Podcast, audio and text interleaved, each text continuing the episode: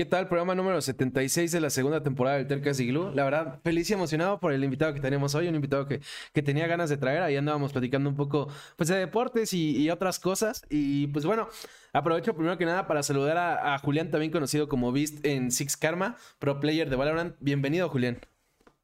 Hola, gracias por el espacio. No, gracias a ti, gracias a ti por tomarte el tiempo. Eh, antes que nada, eh, se me olvidaba preguntarte antes de entrar en vivo, pero ¿cómo prefieres que te digamos, Julián o Beast? ¿Cómo quedas vos? A mí me dicen de dos maneras. O sea, Vi, Julián, Juli, se me, da igual. Va, lo que vaya saliendo, vamos, así vamos a ir diciendo. Y pues bueno, antes que nada, eh, bueno, antes que nada, le agradezco a Pepe por esos 10 meses de suscripción. Gracias por apoyar siempre el Tercast, amigo. Y bueno, dando la introducción a cualquier persona que nos esté viendo y sea la primera vez que ve el Tercast. El Tercast se llama así porque se trata de traer gente terca, terca en el sentido de que persigue su pasión.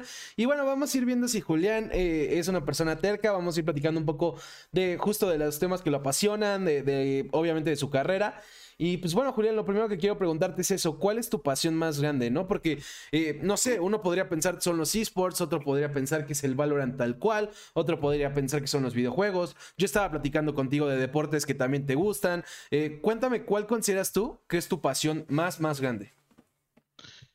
Competir en general. Ok. O sea, a mí me tocó del lado, desde el lado de los esports, pero al mismo tiempo me, me encanta ver eh, competencias de todo tipo. Tenés tipo deportes tradicionales también, fútbol, básquet. Eh, más que nada, obviamente, siempre del lado más de Argentina, ¿no? Si veo fútbol o, si veo básquet.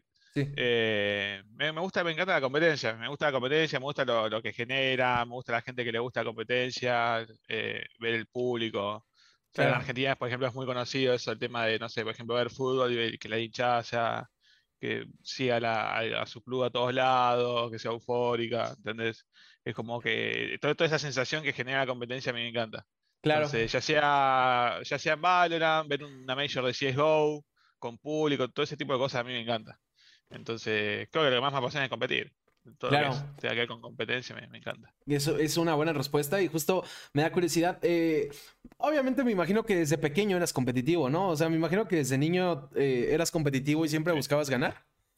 Sí, no, no podía. Yo a mí no me odio perder. Eh, yo de chico, cuando perdía, no sé, jugando las cartas o lo que sea con, mi familia, me ponía a llorar. O sea, odiaba, perder. Odio perder. Ok. no, me gusta perder. Obviamente, o sea, soy un poco más maduro en ese aspecto, pero. quiero creer. Pero sí, sí, sí, sigo. No, no, me, gusta perder nada. No, no, me gusta perder.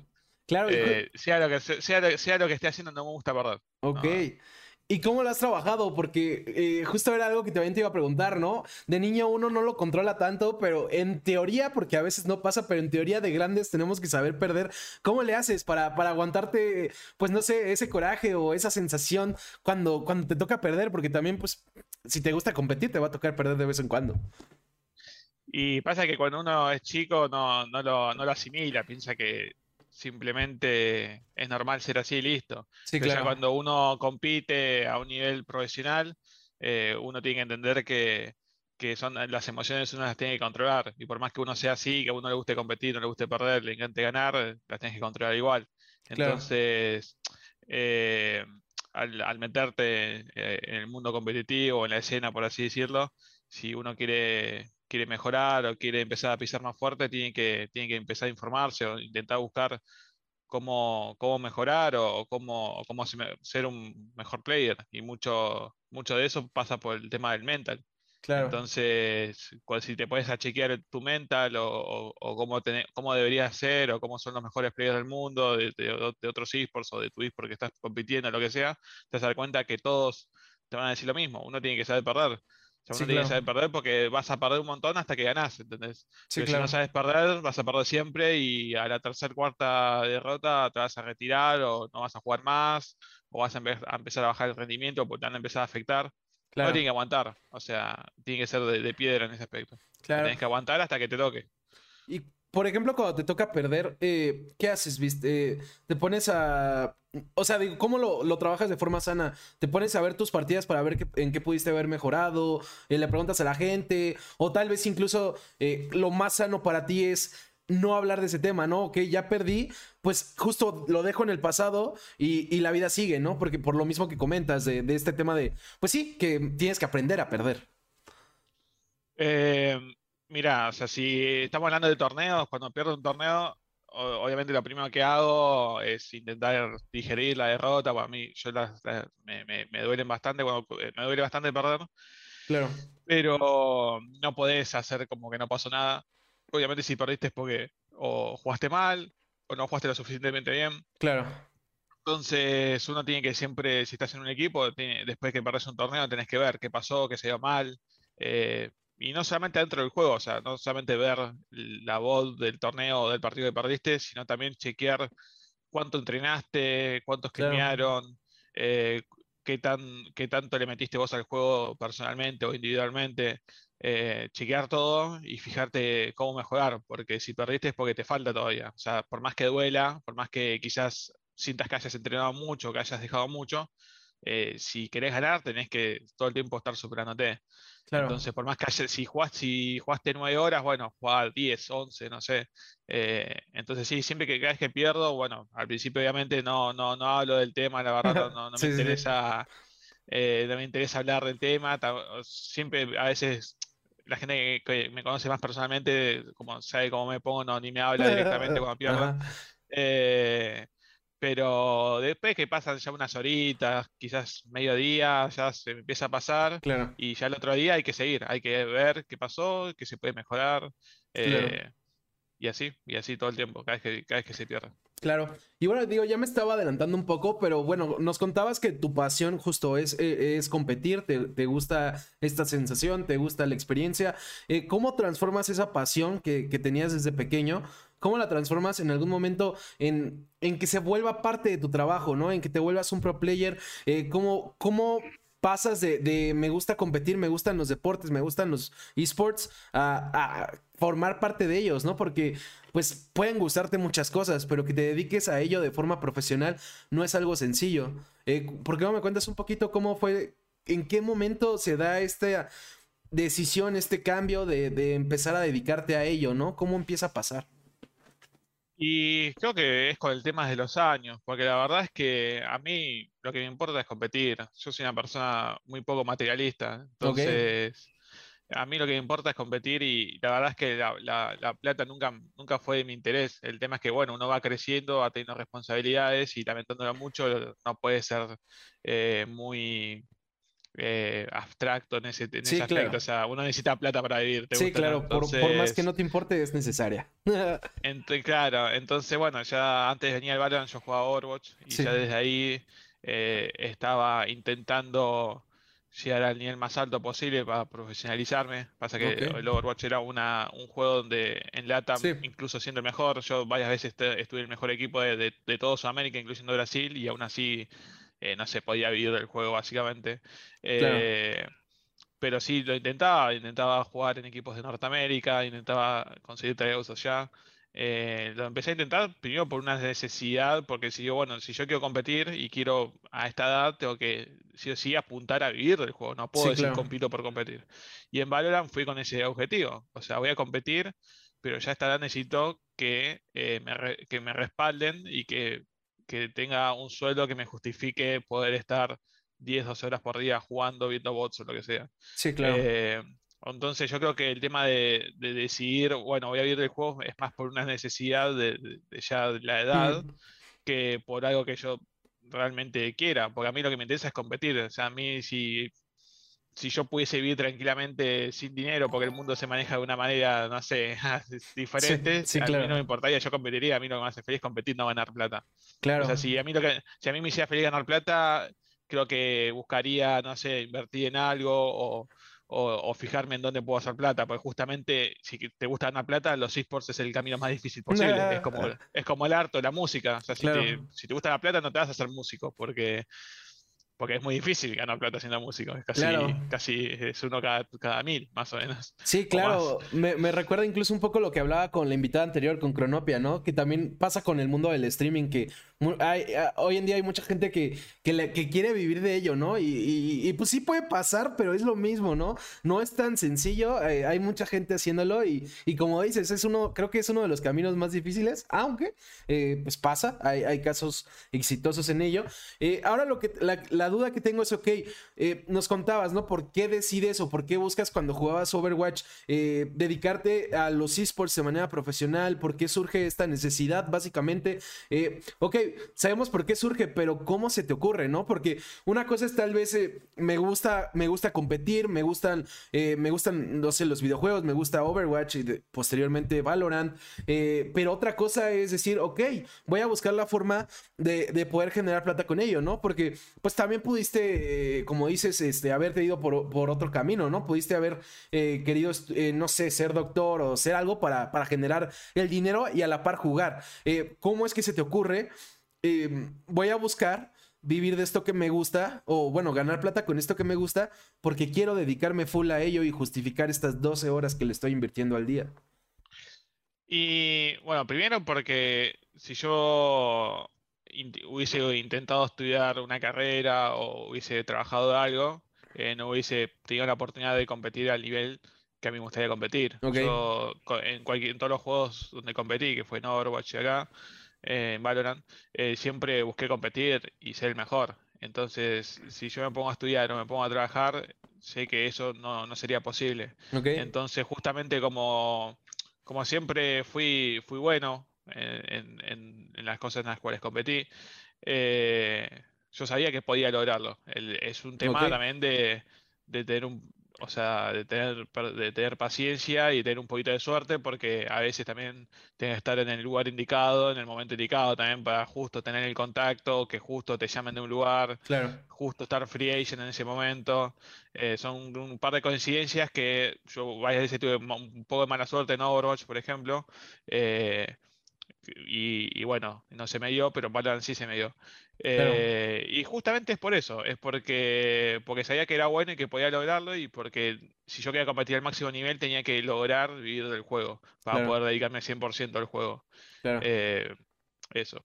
Claro, y creo que ahí está un rasgo de terquedad, ¿eh? ¿eh? El hecho de justo de decidir y saber, o sea, porque lo sabías que, podías lograrlo e irte por ese camino que si bien hay mucha gente que quiere vivirlo, eh, realmente muy poca se atreve, pues a mí me parece un rasgo grande de terquedad en el buen sentido, lo cual eh, se me hace muy chido. Y bueno, antes de continuar con, con ese pasado yendo hacia el presente, me interesa regresarme un poquito más y antes de todo, preguntarte cómo llegas al Overwatch, cómo llegas a los videojuegos, ¿Cómo, ¿Cómo, surge esto, no? Porque sé que eres competitivo, sé que, te gusta, eh, sé que te gusta ganar, sé que te gustan estos juegos, pero no sé cómo llegaste. No sé cómo, cómo empezaste a jugar. No... Cuéntame un poquito. Y creo que juego desde que tengo uso de conciencia. O sea, de, que me, de, que tengo uso, de que tengo memoria, ya tenía una consola. Eh, la, la, primera fue que Nintendo, después la, de la Sega Genesis, después PlayStation 1, después la PC. Entonces siempre me gustaban los juegos. Pasa que hasta los 12, 13 años, en paralelo, a mí me gustaba mucho ir al club, jugar al fútbol, jugar al básquet, pero también me gustaban mucho los juegos. Eh, entonces, a mí que fui entrando en la adolescencia, eh, me empezaron a gustar más los juegos que ir al club, por ejemplo, y empecé a ir cada vez menos al club hasta que llegó un punto donde pasaba más tiempo en la, Cuando conocí los juegos multiplayer, en realidad. Cuando, me dio en la PC, conocí el internet y eso, empecé a ir cada vez más, eh, empecé a ir más capaz a cibercafés, porque en ese momento estaba muy de moda acá en Argentina, 2008, 2007, 2006. entonces ahí me empezó a llamar más la atención ese, ese mundo, más que, más, que, más que ir al club, por ejemplo.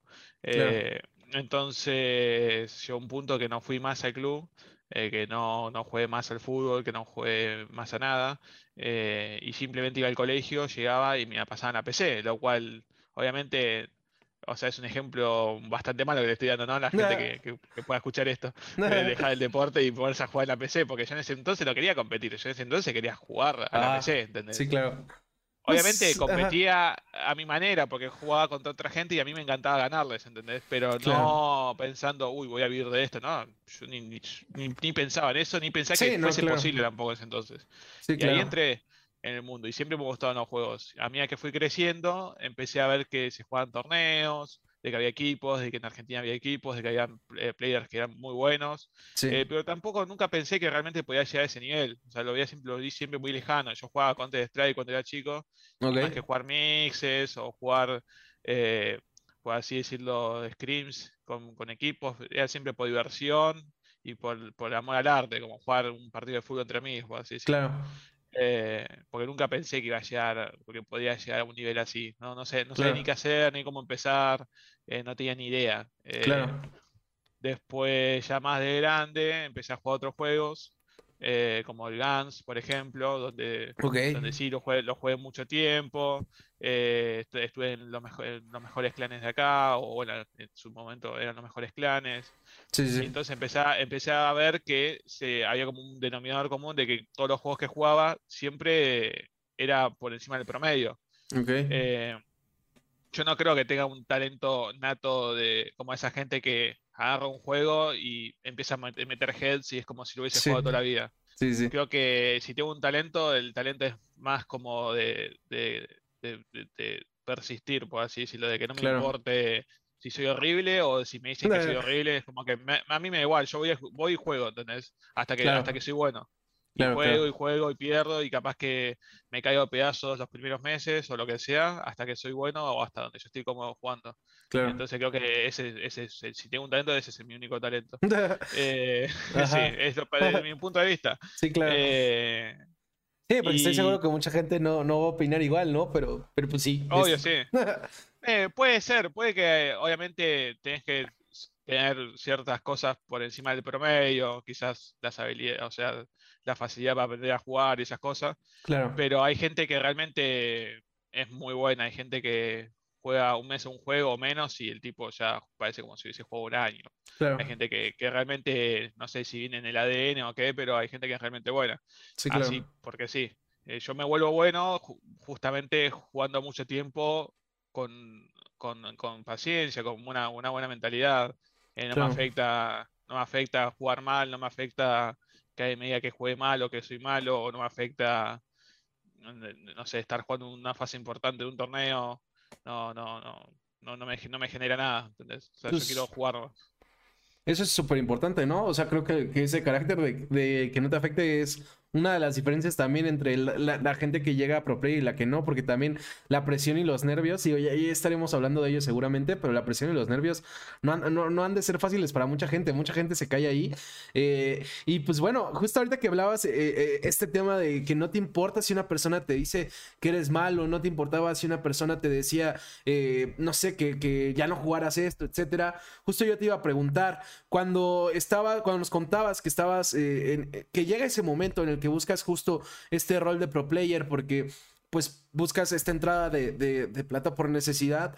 Em, ¿Qué te decía la gente? Porque algo que también le pregunto a la mayoría de los invitados es, en el momento que persiguen su pasión, ¿qué les dicen las personas, no? Porque muchas veces, sobre todo cuando es algo fuera de lo típico, entre comillas, eh, pues sí hay gente que tiende a decirte, oye, no, pero, este, ¿cómo vas a hacer esto? Eh, ¿Vas a desperdiciar tu vida? No sé qué. ¿Qué te decía a ti la gente cercana, no? Cuando, cuando empiezas a invertirle más tiempo, pues, y cuando buscas participar en torneos, buscas competir para, para destacar y poder, eh, pues justo, ganar tantita plata de ello, ¿qué te decían las personas a ti?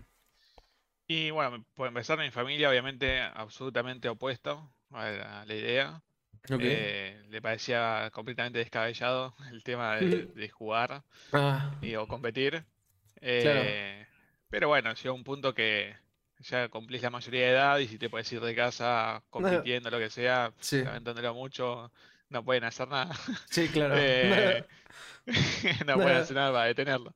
Claro. Pero no, ya después lo entienden, obviamente, cuando ya ven que, ganas plata, que viajas por el mundo, que, que se dice en una transmisión, que se dice en la tele o en algo así, ya entienden que es algo serio. Claro. Y así va a pasar siempre.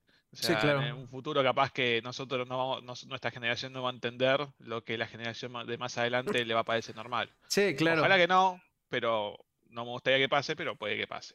Sí, es probable, es probable.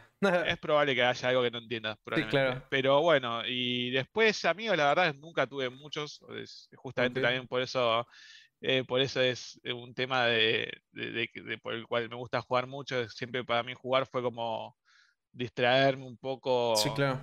Es como, no sé, yo siento a veces que la gente que juega muchos jueguitos o que, o que juega, o antes, ahora la verdad, no ahora es muy común jugar, la verdad pero yo soy del 95 y yo empecé a jugar en el 2004, 2005, así multiplayer. Y había mucha gente que yo sentía, o sea, ahora obviamente en ese momento yo no tenía ni idea, era un pito de 10 años, o sea, obviamente no voy a poder analizar tanto, pero ahora que soy un poco más grande, eh, siempre, por, lo menos yo lo tomaba así, sentía que hay gente que no encaja en, ciertos lugares. Yo iba al club, no encajaba, yo en el colegio no encajaba. Eh, no, no, era ni retraído ni nada, si tenía mis amigos, obviamente, y me llevaba bien con la gente, pero sentía que no me encajaba, no la pasaba bien, no me divertía, no, no sentía que estaba ahí, no, sentía que pertenecía ahí, ¿entendés? Claro. Eh, era como que yo me esforzaba para, para, encajar. Entonces yo sentía que me sentaba en la computadora a jugar y la pasaba bien. Entonces era como cierto, no sé, por así decirlo, sentía que la gente que jugaba era como, por entre muchas comillas, como la gente que era rechazada, por así decirlo, de, la sociedad, capaz que es muy filosófico, pero eh, siento que va más, más, un poco por ahí, ¿entendés? Claro. Entonces nunca, nunca fui a tener muchos amigos, honestamente. Entonces la verdad que no te podría decir si a mí me, mis amigos me decían, no, che, cuidado que no, porque la verdad que nunca nadie me dijo eso. Okay. Eh, pero sí, mi familia, absoluto rechazo, hasta que no entendieron. Yo me imagino que además ya ese momento que contabas de cuando se dan cuenta que, que pues siempre sí salió bien. Eh, lo he hablado también con varios invitados, pero siempre ese eh, no es un te lo dije, pero eh, que las personas sepan que se lo dijiste y que tenías razón, se debe sentir muy bien. Eh, creo que es una de las cosas chidas de ser terco. voy a hacer una pausa para leer dos mensajes que hay en el chat. Pone Anthony Val, bis, salúdame, te quiero mucho. Y Fabricio pone, ¿quién es Beast? Para el ciego la vista, para el hambriento la comida, para el perdido el guía, para el sediento el agua, te amo Beast. Saludos a, todos los que andan viendo. Si tienen preguntas, ahí pueden mandarlas al chat. Eh, si van pertinentes a lo que estamos platicando, las leemos. Si no, tal vez al final podemos hacer una ronda de preguntas. Y bueno, ¿viste? Eh, ahora lo que sigue es. Quiero saber cómo se da este paso del Overwatch al Valorant. ¿Cómo, ¿Cómo das este. Pues sí, cómo cambias de juego y cómo empieza a desarrollarse tu habilidad en el mismo, ¿no? Que es en el que te desempeñas hoy en día. Y, bueno, o sea, el Overwatch, si bien me iba muy bien, de hecho me, yo me retiré del Overwatch siendo el último campeón de Sudamérica. Había ganado el último torneo grande de Sudamérica, el split de Sudamérica. Eh, era un juego muy poco viable, no te podías dedicar a ese juego. Claro. Eh, era muy difícil. Claro, claro. No tenía, futuro el juego. De hecho, hoy en día cerraron las, las competencias de Sudamérica, no existe más el Overwatch en Sudamérica. Así que Imagínate que era una bomba de tiempo eso. y justo en, mi último, mi última mitad de año compitiendo en Overwatch, eh, se había anunciado el juego, el shooter de Riot, Project A, era en ese momento. Sí. Entonces, cuando lo vi, dije, esto es como Counter Strike, yo Counter Strike jugué, me gustó, es Riot, va a tener mucho apoyo probablemente, entonces dije, ni en saga lo, lo, tengo que probar, o sea, tengo que ver si puedo. Lo probé y dije, sí, acá puedo, acá puedo jugar, acá puedo competir tranquilo. Eh, obviamente al principio me tuve que adaptar porque hacemos, yo si bien competí en Counter Strike fue muy, muy así por encima, fue un año nomás, no fue como en Overwatch que lo traje arriba de verdad y pude lograr cosas buenas. Entonces la gente que venía del Counter Strike tenía ciertas, eh, ciertas ventajas porque venían con los conceptos más importantes del Valorant frescos, rotaciones, no sé, un montón de cosas que son bien en el Counter. Eh, y yo no. Entonces al principio como que me tuve que adaptar, tuve que tener un tiempo así de, aprendizaje, por así decirlo. Eh, y nada, y una vez que, ya me sentí cómodo, empecé a jugar mejor, mejor, mejor, hasta que me llegó la oportunidad de, empezar a competir, mi primer equipo, segundo equipo, después viajé a México. Claro. Eh, pero sí, así fue mi transición básicamente. ¿Cómo cuánto tiempo consideras que te tardaste en como ya justo pues competir, que te sintieras cómodo, ¿no? O sea, que ya sentías que, que, si bien obviamente podías todavía mejorar más, ya, ya estabas a un buen nivel, ya te sentías seguro de ti mismo ah, ah, en el juego? Creo que fueron como unos seis meses más o menos yo, la verdad. Eh, yo el último torneo que jugué de Overwatch fue el 3 de junio o el 4 por ahí, fue los primeros días de junio. Eh, ni, ni jugué la final, terminé la final, desinstalé el juego y me puse a jugar Valorant, que ya lo venía jugando, pero no, no, tenía tanto tiempo como para jugarlo, porque jugaba dos juegos al mismo tiempo, básicamente. Claro. Y desde junio, al principio me sentía muy incómodo. Eh, mis primeros equipos fueron con jugadores de Counter Strike, entonces me sentía muy incómodo jugando con ellos. Eh, porque obviamente era como, era como, me sentía el peor del equipo siempre. Eh, o el que estaba más atrasado, O, el que, al que le costaba. Y yo sabía que era cuestión de tiempo, igual, o sea que estaba aprendiendo. Entonces, ya más o menos por noviembre, diciembre, ya empecé a, yo sentí que es como que hice el, paso, como, como que trascendí, por así decirlo, en ese aspecto. sí. Trascendí en el aspecto de, bueno, pasé de ser un player que está aprendiendo, un player promedio, a un player que empieza a destacar en, su rol o, en lo que hace. Claro.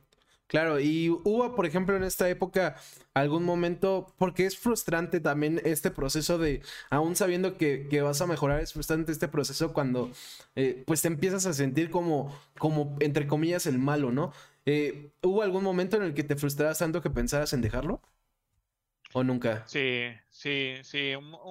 no sé si era tanto la frustración, sino que era como la inseguridad de decir, me acabo de, ir de un juego que si no es lo más eh, viable posible, me fui siendo el mejor de Sudamérica, o sea, jugando el mejor equipo de Sudamérica, acabo de salir campeón, y me viene un juego donde la verdad es que no me está, no, me está costando. Sí, claro. Y, que va a haber mucha competencia, hacer un juego gigante, o sea, yo dije, está, es una, es toda una decisión. Sí, claro. Eh, a veces me cruzó en la cabeza y yo, mm, no sé, me parece que quizás no, no es tan loco volver al Overwatch. Pero no, no, no. O sea, eh, yo siempre a mí, como te digo, a mí me encanta competir y, el Valorant es un juego que, desde el principio prometió mucha competencia, muchos viajes para competir con equipos de afuera. Eh, a mí me gusta competir en todos lados, acá en Latinoamérica, en, Norteamérica, en Europa, en, donde, en todos los lados me encanta viajar para competir, me gusta conocer otros países. Entonces yo sabía que Valorant me iba a dar eso y dije, no, o sea, acá la, tengo que pelear, o sea, con, con, el equipo que tenga o con lo que me den la tengo que pelear. Tengo que pelear a muerte y tengo que ganarme esos viajes, me tengo que ganar esos lugares. Eh, o esos torneos. Claro. Y poder competir contra la mejor, los mejores del mundo, eso para, es, para mí es súper divertido, es lo que más me gusta. Claro, que, que ahí yo te rasgo de terquedad, ¿no? El, no parar, el, el, ponerte una meta y, y pues bueno, el, tema de competir, que, que lo, mencionabas en una entrevista anterior también, por ejemplo, cuando todavía no, no enfrentaban a Crew hace poco, justo decías que querías enfrentar a Crew, ¿no? Porque iba a ser eh, eh, uno de los rivales más divertidos y, y, pues también era uno de los encuentros más difíciles. Entonces, pues pues está, está chido tener esa habilidad de, poder disfrutar a pesar de enfrentar rivales difíciles, ¿no? Porque hay gente que, quiere ganar y, prefiere el rival fácil. Entonces, esa se me hace pues una actitud chida. Eh, hemos hablado también, y, siempre va a pasar en el Tercas, porque por eso hay que ser terco, porque va a haber momentos malos. Hemos hablado también como de, esas cosas difíciles, pero también me interesa saber las recompensas, las partes chidas de, perseguir tu pasión, ¿no? Porque de eso se trata. Eh, ¿Cuáles han sido algunos eh, de los momentos que o de la, sí, de los momentos eh, o encuentros o, etcétera de, esta carrera que más has disfrutado, eh, que con más cariño recuerdas hoy en día? De los partidos, digamos, los momentos, en, sí, de todo de Valorant. Sí, o, incluso pueden ser, pueden ser experiencias, no solo de Valorant, pueden ser de todo tu, de toda tu, tu, carrera en esports, ya sea Overwatch o esto, pueden ser experiencias, pueden ser, decías que te gusta conocer lugares, puede ser conocer lugares, puede ser ganar eh, encuentros, no sé, eh, esos momentos que ahorita te están viniendo a la mente mientras pregunto esto, que, que esos momentos que disfrutaste, que te, que te, hicieron feliz, que recuerdas con cariño. Eh, creo que la primera vez que me sentí muy bien compitiendo, que ni siquiera... Ah, te nos... Creo que se te fue tu audio. Eh, eh, se, te, había ido el audio, pero ya regresó. el audio? Sí, pero ya ah, regresó. La, primera vez que, sentí tipo una, una muy buena, eh, un sentimiento de, satisfacción, por así decirlo, jugando. no, fue compitiendo justamente, o sea, fue jugando un jueguito de manera tryhard, que fue League of Legends LOL, okay. 2013-2014. Eh, cuando llegué a Challenger, muchas veces, yo, a mí me encantaba ver torneos de, LOL, de Argentina, de, de, de Corea, donde sea. Entonces, cruzarme, no sé, gente que yo admiraba, entre comillas, porque tampoco eran mis ídolos, pero sí me gustaba verlos y los respetaba, eh, que me digan que era bueno, que jugaba bien, que debería competir o cosas así, a mí eso me, me, motivaba demasiado, aunque yo sabía que no iba a poder competir nunca en el LOL, porque no, no no es, un juego para mí, básicamente. No, yo a mí me gustan los shooters. Eh, y después, bueno, ya la segunda experiencia, yo creo que ya fue compitiendo, fue en Overwatch. Fue cuando me convocaron para jugar el Mundial 2017, representando a Argentina, que viajamos a China. Eh, fue una experiencia única porque fue mi primera vez saliendo del país, nunca había viajado en avión. Ah, qué chido. Y irme de Argentina a China son un viaje de 30 horas, no lo podía creer. Eh, sí, claro. Y, y, obviamente tener la camiseta argentina jugando, jugando, un torneo es algo que es difícil. O sea, es difícil imaginárselo. O sea, yo antes dije, nah, o sea, me la camiseta argentina, no pasa nada, es como tenerla de un club, pero no, es diferente. Sí, claro. O sea, y, y, más para, bueno, no sé si en otras partes de Latinoamérica, yo creo que también es lo mismo. Sí, claro. Eh, uno, uno siente, o sea, es algo especial el país cuando, cuando lo vas a representar a, a otro, otro lugar del mundo. Es como que estoy representando a mi país. hay gente mirándome que, o sea, yo los estoy, estoy jugando por ellos, básicamente. Claro. Eh, pero bueno, o sea, es un mix de emociones que estuvo bastante bueno. Eh, después yo creo que las siguientes, las siguientes experiencias también son de Overwatch, son todos los torneos que perdí. Hubo muchos que fueron muy, muy dolorosos. un torneo que viajé a Brasil, eh, que perdimos un partido que no teníamos, que estaba ganado una final encima. Eso fue tremendo, o sea, eso fue, esa fue la única partida, la única derrota que me dejó casi que al borde del retiro, o sea, eh, fue muy dolorosa. Sí. Eh, pero después en el, el final feliz, en el siguiente split, o sea, no me retiro al final, sigo jugando, dije, bueno, un split más y lo gano, el último split, que fue el último split que gané de Sudamérica, de hecho. fue el último. Y después yo creo que ya es en Valorant. O sea, los momentos, por ejemplo, yo en Valorant desde que empecé hasta enero, febrero más o menos, siempre perdí, siempre perdía en las finales, siempre llegaba a la final y perdía, creo que era una máquina de perder finales. Pero no por, por pechear, como decimos acá en Argentina, sino porque realmente era, era un nivel bastante más, o sea, estaba, no estábamos al nivel de la final. Eh, nunca se me escapó una final, no. Siempre llegamos a la final y el rival tenía un nivel bastante superior al nuestro. Eh, entonces, era como que, si bien obviamente no me gusta perder, yo sabía que, faltaba, entonces no pasa nada. Eh, ya en enero empezamos a ganar finales, obviamente finales de Challengers que no son muy relevantes, pero cuando ganamos la Masters, en el contexto de que ganamos la Masters, sí. Ah, ese fue un momento hermoso porque ganamos la Masters. Eh, no sé si conoces la historia del EDM, pero ganamos la Masters prácticamente que sin comer, con una especie de. Sí. Horrible, un monitor, eh, parecían, no sé, traía de una farmacia más esos monitores.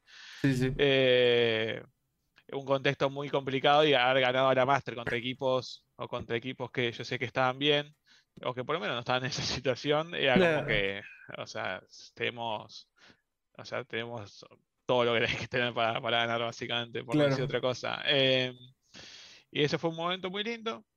Y después que nunca, o sea, ni uno más. O sea, después, bueno, creo que el, Last Chance eh, me pasó algo eh, que yo nunca, nunca había llorado eh, después de perder. A mí me mm. pasó porque tenía mucha ganas de ganar. O sea, era la última chance. O sea, todo nosotros estuvimos todo el año jugando para llegar al mundial. Y si bien perdimos, en, las, en, el presencial perdimos contra Cruz, eh, después eh, hemos perdido también una vez contra Infinity, fue la única vez que perdimos contra Infinity en el año. Eh, si bien perdimos, siempre sabíamos que había más oportunidades para ir al mundial. las chances, justamente, el last chance. Entonces, cuando perdimos contra Inlanders, obviamente me redolió, pero yo digo, mañana vamos y a Infinity lo destrozamos. Y al otro día fuimos y ganamos Infinity. Sí. Y Liberty, que el último partido era la última chance. O sea, el que, el que perdía se quedaba fuera del mundial, ya no había otra chance. Ya no había, bueno, nos levantamos y seguimos. Eh, ya es el que se va, el que pierde se va, y hasta el año que viene no hay otra chance de. Ya está, no sé cómo más. Entonces yo tenía, o sea, tenía demasiadas ganas de ganar ese partido. O sea, y, y así fue, o sea, fue un partido que duró como, no sé, como tres horas más o menos ese partido. Fue interminable. Pero nada, o sea, cuando perdí es como que me agarró desprevenido, porque yo, o sea, hasta la última, el último segundo de la ronda, lo, yo o sea, estaba 100% eh, concentrado en ganar el partido, hacer todo lo posible. Entonces me agarró desprevenido. Y eh, fue la primera vez que, la primera vez que lloré, no, pude. O sea, de hecho, no sé por qué me o sea, a mí me molestó un poco también de que me hayan enfocado eh, las cámaras del stream. Las fotos no me molestan, la verdad, porque me parece un recuerdo, no me parece un recuerdo tan malo, porque o sea, no, me, no, me, molesta demostrar sentimiento, pero me estaban enfocando en primer plano, o sea, enfocando al, otro equipo que ganó. Sí, claro. Festejando, enfocar a ellos, enfocar. Claro, eh, Pero bueno, pero bueno, esa fue la última, el último, que no es tan malo. sí, no. Eh, porque si vamos el caso, fue jugando un torneo importante. Entonces también lo, tengo como, lo tengo como un recuerdo, no lo tengo como un recuerdo malo, lo tengo como un recuerdo. Como diciendo, bueno, o sea, si bien perdí, perdí en una instancia importante contra un equipo importante. Claro. Eh, entonces yo llegué justamente a jugar las chances después, justamente por el, por el esfuerzo que, hice todo el año, por el esfuerzo que hizo mi equipo, eh, porque las chances sean ocho equipos nomás en todo Sudamérica, contra Brasil. Entonces también lo tengo como un recuerdo, bueno, o sea, viajé a Brasil con mi equipo, competimos, dimos pelea, nos quedamos ahí a un paso de los playoffs. Sí. Como que estuvo, estuvo bueno, fue un, fue un lindo recuerdo en general. Sí, claro, claro. Eh, que justo, bueno, dice Cortex Desire, oh my god, soy re fan del Beast. Saludos, Cortex. y, y, pues bueno, sí, eh, de hecho, antes de, entrar también estábamos platicando un poco de eso, ¿no? De, de, que tristemente para mí, en el Last Chance Qualifier le ganaron a mi, a mi Infinity de mi corazón. Pero, pero sí, eh, fue, fue un buen torneo, fue una, una gran experiencia. Y pues bueno, viste, también otra cosa que, quería preguntarte es, eh, hace rato nos contabas un poco, eh, pues el tema de, cómo fue este proceso de ir mejorando, ¿no? De, los buenos, malos momentos en, en Valorant. ¿Qué consideras tú? Porque a cada uno eh, siempre va a haber algo que nos cueste más trabajo. ¿Qué consideras tú que fue lo que más trabajo te costó eh, trabajar en Valorant, ¿no? Porque me imagino que tenías tus fortalezas y debilidades. Eh, ¿Qué fue una de las cosas que más trabajo te costó, pues, mejorar o, desarrollar para jugar mejor? Em, creo que hay dos cosas muy difíciles que a mí me costaron, que me, eh, costó mucho trabajarlos. Uno, no dejar el ego de lado. o sea, dejar el ego de lado significa de de ser muy receptivo, digamos, en el momento de, jugar o de competir. Okay. Eh, yo tengo un rol muy importante en mi equipo, que es ser IGL, soy el líder dentro del juego. O sea que yo dirijo y digo que se hace y que no se hace. Eh, y para justamente ser, tener ese rol en el equipo tenés que ser una persona sin ego, no puedes, no puedes ser un líder negativo. Claro. tienes que ser muy receptivo a las críticas, tienes que ser muy receptivo a los comentarios, tienes que ser muy receptivo a cuando te hacen un comentario en un tono no tan bueno. Porque si vos dejas que si vos dejas que el ego te gane, dejas que capaz que un tono no tan bueno te, te haga reaccionar mal, te haga ignorar a tu compañero o lo que sea, estás condenando al equipo o estás haciendo que el equipo no, no, no sea tan bueno o no, no esté tan bien dirigido como debería estar. Entonces eso, siendo que tengo un temperamento un poco fuerte, es algo que me costó mucho, pero lo bueno es que a tiempo me pude concientizar de, que es algo que, de que no podía dejar que le afecte a mi equipo y no podía dejar que me afecte a mí. Eh, entonces eso, por un tema de cómo es mi personalidad, fue algo que me costó bastante. Eh, pero bueno, también por suerte tuve, tuve la eh, suerte de, de, poder darme cuenta yo mismo y también de tener un psicólogo con el cual poder hablar un poco, eh, un psicólogo deportivo. Entonces, em, que me guió un poquito, entonces me, ayudó bastante. Y después lo segundo es un tema de tener seguridad eh, al momento de jugar. O sea, yo soy una persona que soy bastante inseguro, pero no dentro del juego. Entonces a mí, a mí a veces pasa que al ser una persona insegura, cuando vos, eh, cuando vos jugás, vos jugás algo, también lo puedes llegar a trasladar a eso. Y a mí a veces me pasaba. Eh, cuando, no me sentía a un buen nivel, eh, me era difícil no trasladar mi inseguridad al juego también, cuando estaba en un buen nivel, porque era como, estás tirando leña al fuego básicamente. O sea, si un jugador que, que es inseguro personalmente no está jugando un buen nivel, le estás básicamente dando eh, como se llama, le estás dando argumentos como para que no se sienta cómodo jugando. Entonces, empecé a concientizarme del nivel que tengo, de lo que puedo hacer, de, lo que soy capaz de, hacer cuando estoy jugando bien, de que puedo, de que si estoy jugando bien contra gente que es muy buena jugando, contra, no sé, tiene uno de NA o lo que sea, eh, o que gente de NA venga y me diga, sos, sos bueno, o la verdad es que sos un buen IGL, o sea, juego contra vos y me doy cuenta de, que haces las cosas bien, bla, bla, bla. Entonces, todos esos comentarios, eh, siempre tenerlos en la cabeza, siempre acordarme de los comentarios, de, las veces que, de mis performances buenas, de, mi fortaleza, de que, de que, de acordarme más que nada de mis fortalezas, o sea, en qué soy bueno. No, intentar ser como otro player, o sea, intentar enfocarme en mí. Eh, eso fue algo que aprendí y, que fue bastante difícil, porque como que no entendía, ¿entendés? Yo, pero ¿cómo hago para ganar esa seguridad? Sí, sí, sí. Eh, porque cada player tiene su fortaleza. Capaz que un player dice, bueno, pues, me pongo a jugar 50 matches por día y empiezo a meter help para todos lados. Pero capaz que la fortaleza de otro player viene por otro lado. Eh, a mí, si bien me gusta, me, gusta mucho pegar. sí, claro. que también, obviamente, me siento muy bien. entiendo que también tengo una fortaleza que que es justamente ser tranquilo en el juego. Entonces, empezar a enfocarme más en eso y, jugar alrededor de eso, que puedo mantener la calma y que justamente tengo la suerte de ser IGL, que es excelente, ser tranquilo y ser IGL, eh, empezar a, meter mucha, a meter mucha fuerza por ese lado y aprovechar, aprovechar lo que puedo aportarle al equipo y no intentar ser un, perfil de player eh, el cual no va conmigo. Claro, claro. Eh, y digo, sí, ahí me vieron de repente moverme raro, fue porque ya casi se nos apagaba la compu, no vi que se desconectó, pero ya todo bien. Eh, afortunadamente, si no hubiera estado feo que se nos fuera a, media entrevista la, la conexión y el streaming, pero no, no pasó. Y pues bueno, viste, algo que también me, me, gustaría saber, porque también me interesa saber, pues, pues tus experiencias, saber como esos momentos chidos y malos. Eh, ¿Cuáles, sobre todo, pues, con el tiempo que llevas jugando, con tantas partidas jugadas, evidentemente la que recuerdes tiene que ser muy buena. Eh, ¿Cuáles son eh, alguna kill en especial que recuerdes haber hecho que, que te sientas así orgulloso y, alguna que te hayan hecho que, te duela? Eh, ajá, una, una, vez que te hayan matado que si digas, no sé, por la razón que sea, te duela hasta la fecha y una que hasta la fecha, cuando la recuerdas, pues se siente chido, se siente especial porque pues fue, fue una kill especial.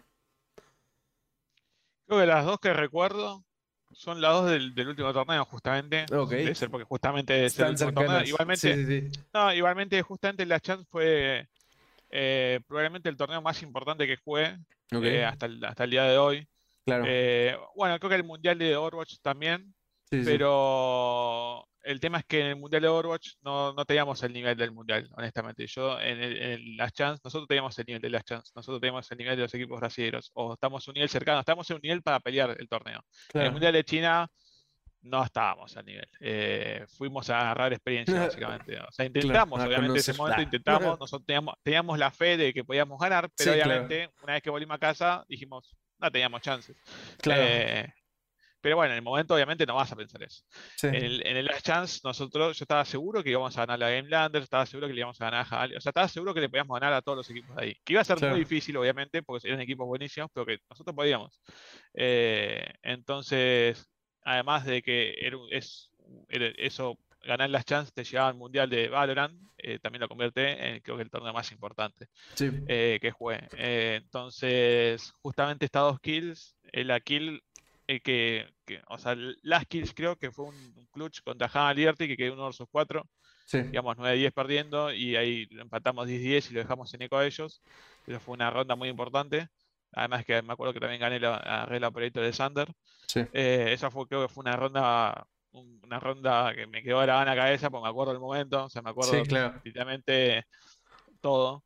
Eh, claro, claro. Mis compañeros festejando, yo diciéndole a mi coach que, que me deje, que quiero ir a buscar el operator. Yo no quería festejar, yo quería buscar el operator de Santa que estaba dropeado. Eh, y bueno, me acuerdo de eso. Y creo que la que más también me dolió fue en el 12-11, nosotros ganando. Yo tenía ulti y la estaba guardando para entrar al CDA. Y por intentar traer a Sander, eh, que nos tuvimos ahí una falta de comunicación entre nosotros. Eh, me matan y me muero con la ulti. Yo con esa ulti la pude usar para matar a uno que ya no sabía dónde estaba y que no se iba a escapar de la ulti. Y si capaz si yo ulteaba ahí, ganábamos. Entonces siempre se me queda, o sea, cuando perdimos, obviamente fui a la cama diciendo, ¿por qué no ulti de uno? ¿Por qué, por qué, me, la, por qué guardé? ¿Por qué quería jugarla? ¿Por qué fui tan greedy? Eh, así que sí, esas son justamente las dos kills. Ok, claro. Y bueno, también algo que, que platicábamos un poquito antes de entrar ese, y que lo mencionabas también ahorita era el tema de, de, pues, o sea, cómo es el día a día, ¿no? Que eh, ah, parecería increíble que mucha gente todavía no lo sabe, pero mucha gente ve como el tema del pro playing como, como el sueño de que nada más juegas y ya un ratito, ¿no? Pero justo hablábamos de, de todo lo que conlleva, ¿no? Platicábamos de, de, que te tienes que levantar temprano, de que pues básicamente es un trabajo, o sea, tienes que hacer todo lo que, todo lo que creen que no vas a hacer, lo tienes que hacer, o sea, tienes que invertirle muchísimo tiempo, tienes que trabajar muchísimo. Eh, a lo que voy con esto ahorita que platicábamos de, Last Chance Qualifier, eh, Last Chance, pues justo lo, hablábamos, ¿no? Es el último torneo. Eh, ya, pues yo creo que ya de cierta forma es posible que uno venga cansado porque pues el año es bastante pesado. ¿Cómo llegar a, estas últimas instancias eh, con, la energía suficiente justo para competir al nivel que compitieron, ¿no? Porque... Eh, pues, pues muchas veces ya, mucha gente, o sea, no solo los pro players, ¿no? Cualquier persona, muchos ya llegamos a noviembre y a diciembre arrastrándonos cansados, este, ya buscando vacaciones. Eh, ¿cómo, ¿Cómo, al menos en tu caso, cómo le, cómo le haces para justo llegar con buen nivel, ¿no? Más allá de que evidentemente entiendo que lo disfrutas, eh, ¿cómo, sí, cómo llegar con energía? Porque a veces no es tan sencillo. Y creo que para llegar con energías es un tema también que importa mucho la motivación. Llega un punto que llegué a estar muy desmotivado. Eh, por bueno, por también que estuve mucho tiempo fuera de mi país, un año entero, casi, 11 meses. Eh, entonces, eso empezó, empezó a afectar un poco. Eh, también obviamente que no tuve, nunca tuvimos un descanso real, porque por cómo está organizado el calendario deportivo de Valorant, no, no, había, no, no, había momento para descansar. Entonces, creo que lo que más importó fue justamente encontrar la motivación, eh, dejar desmotivarme. O sea, cuando yo me empecé a sentir desmotivado de que no estaba disfrutando los scrims, que era algo que nunca me había pasado, que no estaba disfrutando entrenar, que no me estaba eh, llamando mucho la atención el tema de viajar a competir y todo eso, empecé a buscar la motivación de por qué estaba ahí, de todo el sacrificio, de que, de que siempre fue lo que siempre quise desde que de que empecé a competir, poder viajar por el mundo, compitiendo, jugando contra el mejor del mundo, eh, tener un buen equipo, tener una organización que me respalde, tener gente que me, que me, que me, que me banque, que me haga el aguante. Eh, era como, siempre fue el sueño. O sea, yo siempre fui una persona que, viste, esas personas que suenan de, despiertas, eh, o sea, que se ponen a pensar cosas y se imaginan escenarios. Bueno, yo siempre fui de esos. Pero chico siempre me imaginaba, tipo, escenarios donde competía y, tipo, era buenísimo y la gente ni siquiera me imaginaba grandes cosas, o sea, me imaginaba que la gente, no sé, en un chat me ponía que era bueno, cosas así. Entonces, miro hacia atrás cuando tenía 15, 16 años y tipo, no, no, no, creo que nunca hubiese pensado que realmente podría haber llegado.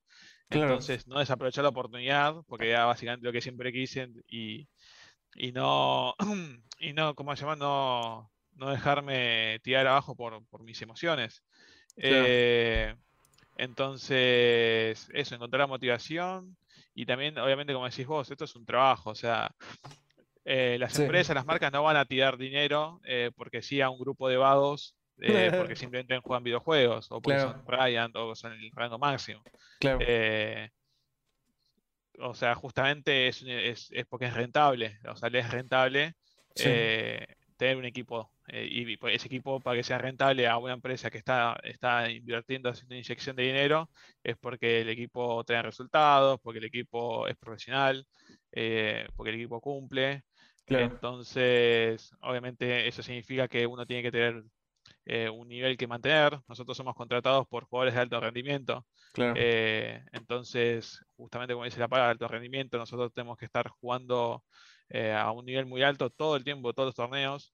Eh, no se, no, si bien obviamente se permiten los malos resultados, no es que si tenemos un mal resultado nos echan, eh, no deberían pasar. O sea, no, no, es que la verdad es que realmente no deberían existir los malos resultados. obviamente eso no significa que no puedes perder, puedes perder, puedes, siempre hay un equipo que pierde, otro que gana. La sí. mucha competencia gana uno solo.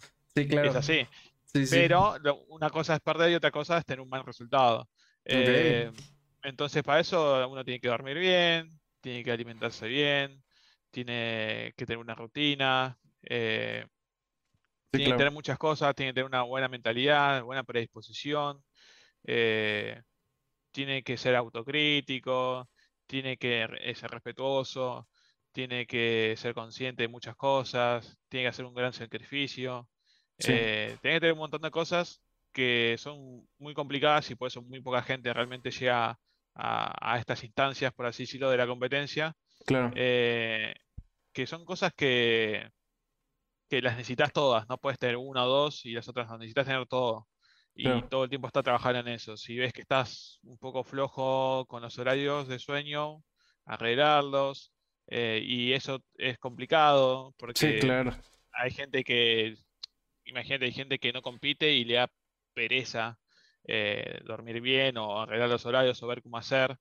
Eh, pero es muy necesario porque, por ejemplo, nosotros, un día mío cuando compito empieza a las 9, entre las 9 y las 10 de la mañana.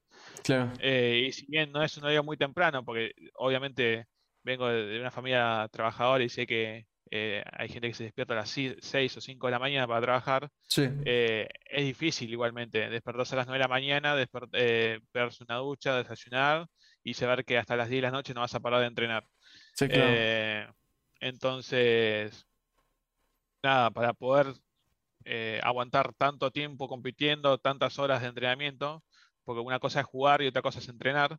Eh, uno tiene que, tiene que sí o sí llevar una buena, una buena vida, por así decirlo, una vida, una vida sana, una vida que, que a vos te permita que a vos te permita eso, que a vos te permita poder entrenar y estar concentrado y no desperdiciar las horas en las cuales vos estás sentado. O sea, una cosa es estar sentado en modo automático como un zombie, otra cosa es vos estar entrenando, aprovechando y buscando todo el tiempo mejorar o, hacer la función que tengas que hacer en ese momento, ya sea jugar un screen o ver una web review, o hablar con el psicólogo y aportar tu, granito de arena con el psicólogo, eh, no, simplemente escucharlo y si bueno, si listo, el psicólogo, me voy. Eh, entonces, es muy importante todo, todo, lo que acabo de decir. Sí, claro, la importancia, entre muchas cosas, de la, de la disciplina de la motivación, entre, entre varias más, sin duda. Eh, y bueno, antes de pasar a las últimas dos preguntas de cada Tercast Beast, una que no tiene, eh, sí tiene que ver con la parte de, de, tu carrera, aunque no va tan directo eh, Ah, como otras preguntas. Eh, a lo largo de la entrevista varias veces has comentado y, me da la impresión que incluso es otra de tus pasiones, el tema de, conocer lugares, ¿no? Que te gusta conocer lugares. Eh, esta pregunta, pues, son dos en una. Es eh, el lugar que más te ha gustado conocer y un lugar que, quieras conocer que todavía pues, no ha pasado. Creo que el, lugar que más me, gustó conocer no fue, eh, no fue compitiendo, fue de vacaciones. Eh, fue España. Ok, me gusta qué mucho España. Eh, es un lugar donde me iría a vivir, por ejemplo. Ok, qué chido. hay muchos castillos, a mí me gustan demasiado los castillos. Ok. Entonces es un lugar que yo sé que iría y, estaría todo el tiempo conociendo España, Barcelona, Madrid. Yo fui a Mallorca cuando fui. Ah, ok, eso te iba a preguntar. sí, fui a Mallorca, fui a un pueblo pueblo muy antiguo de Mallorca, eh, muy tradicional de, ese lugar. Eh, de hecho, eh, hablan otro tipo de español, no me acuerdo cuál es, pero, pero es un pueblo muy, muy antiguo con sus tradiciones. Yo justo llegué para las fiestas y ellos tenían ciertas fiestas tradicionales de allá, las pude ver. Era como estar en una, no, decir realidad paralela porque suena feo, pero era como otro, otro, otro, otra cultura. Una, otra, otra cultura y estuvo bueno, la verdad. Eh, y una cultura que a mí me gustó mucho. Entonces, eh, también, con, o sea, por, por videos y por fotos vi Barcelona, vi la ciudad y sé que cualquier lugar de España me, encantaría conocer. y bueno, yo creo que un país que, me quedó pendiente, igual tengo mucho, o sea, a mí me gusta mucho todo. O sea, todos sus países tienen sus, sus cosas. Por ejemplo, no sé, los bosques de Japón me gustan mucho. Eh, Bélgica también es un país que me llama mucha atención, pero también hay muchos castillos. Con un niño, ¿no? Con el tema de los castillos, me gustan. me gustan los castillos. Eh, que yo también me gustaría eh, así, o sea, también otro, otro tipo de, ya otro tipo de, de, país que no, que no sea tan céntrico como Japón, quizás, o como España, eh, a un país de la India, no sé, para conocer otra cultura, no sé, andar en bote, no sé, ese tipo de cosas, cosas diferentes, la verdad. Eh, y, un, bueno, y un lugar que es el, más cercano a conocer, que lo tengo que conocer eh, ya básicamente, es el sur de Argentina. Yo no conozco el sur de Argentina. En el sur de Argentina están los glaciares. Sí y los glaciares no sé cuánto tiempo le queden, porque bueno, por el calentamiento global, un día no van a haber más glaciares. Entonces, es algo, es mi próximo, mi próxima vacación va a ser para el sur de Argentina. Ok, qué chido. Eh, qué chido. Eh, antes de, hacerte estas preguntas, nada más porque me, salió la duda ahorita que me contabas los, tus lugares favoritos.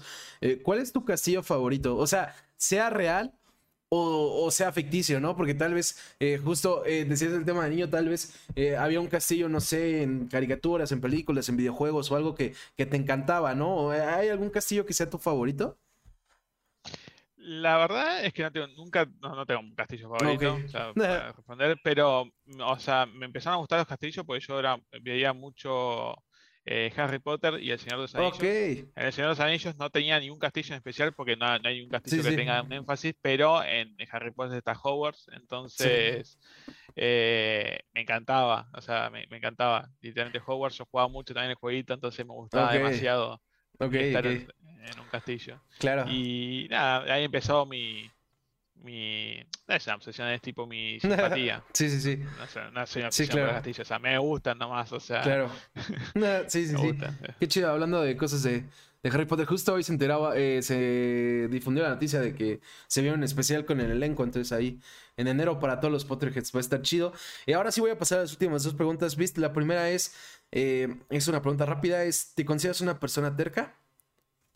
Sí, sí, me considero una persona terca. Ok, y la segunda pregunta justo es, ¿qué tan bueno o qué tan malo ha sido para ti el ser una persona terca?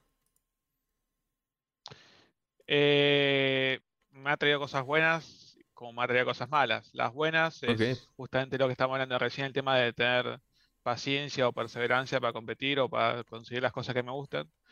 Eh, eso fue muy bueno ser terco. Claro. Porque a pesar de que no, de que estés, o sea, si vos querés vivir de esto, tenés muchas cosas en contra. Antes era más, peor que ahora incluso. Tenías todos en contra. Antes no había ni un futuro, entonces era como que estaba remando contra muchas cosas. Claro, además siendo terco. siendo terco, muy terco, sin escuchar lo que me decían mi familia y todo eso. Eh, antes no, no había un futuro como decir, bueno, yo eh, llego a esta liga y puedo vivir el juego. No, ni, ni enterado, ni sabía que iba a existir Valorant, ni sabía que iba a existir Overwatch. Claro. Nada.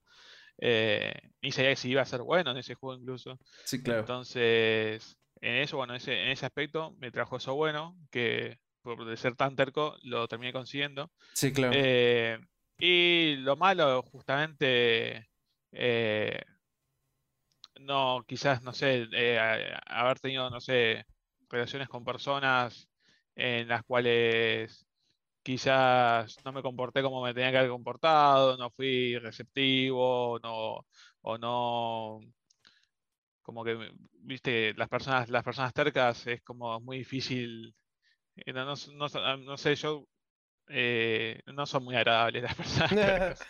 Eh, tener una discusión con una persona terca no es muy agradable. Entonces me pongo a pensar alguna discusión que he tenido, alguna persona con la que me he dejado hablar por terco, por orgulloso, esas cosas. Eh, esas son las cosas malas justamente de una persona terca.